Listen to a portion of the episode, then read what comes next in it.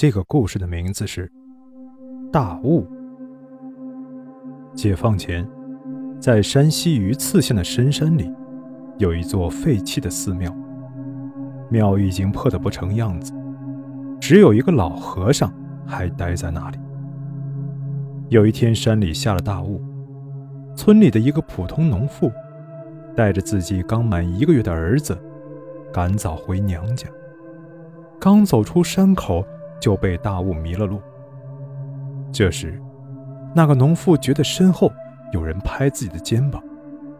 农妇心里很害怕，但还是战战兢兢地回了头。原来在自己身后的是那破庙里的老和尚。老和尚和蔼地说：“雾这么大，湿气又这么重，路不好走，不如到我的庙里避避再走吧。”农妇本已在山里转了不知道多长时间，早已累得不行了。听见老和尚这么说，便答应了。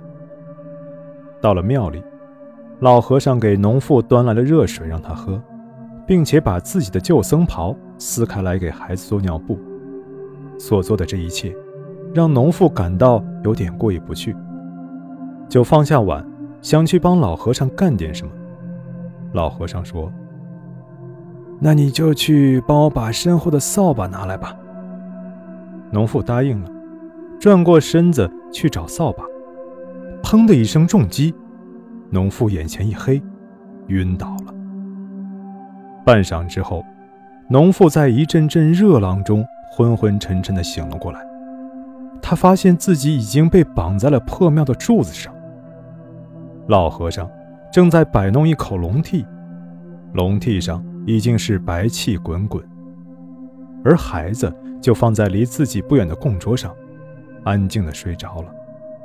农妇挣扎着问老和尚要干什么。老和尚说：“不干什么，吃饭而已。”边说边往自己孩子的方向走去。就是这句话，在农妇的耳边如同打了个惊雷。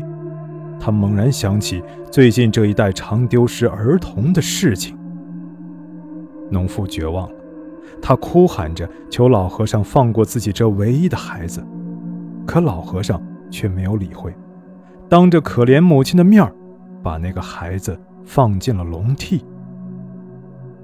数周后，其他村里的猎户因为避雨躲进了这破庙。这些平时以狩猎为生的汉子被大殿里的场景吓傻了。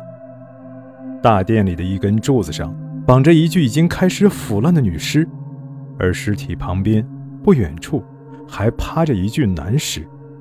胆大的猎户赶紧报了案，最后验尸得出了一个惊人的答案：男尸是被一些孩子的骨头噎死的。而女尸则是因为大笑，精神极度兴奋，造成衰竭而亡。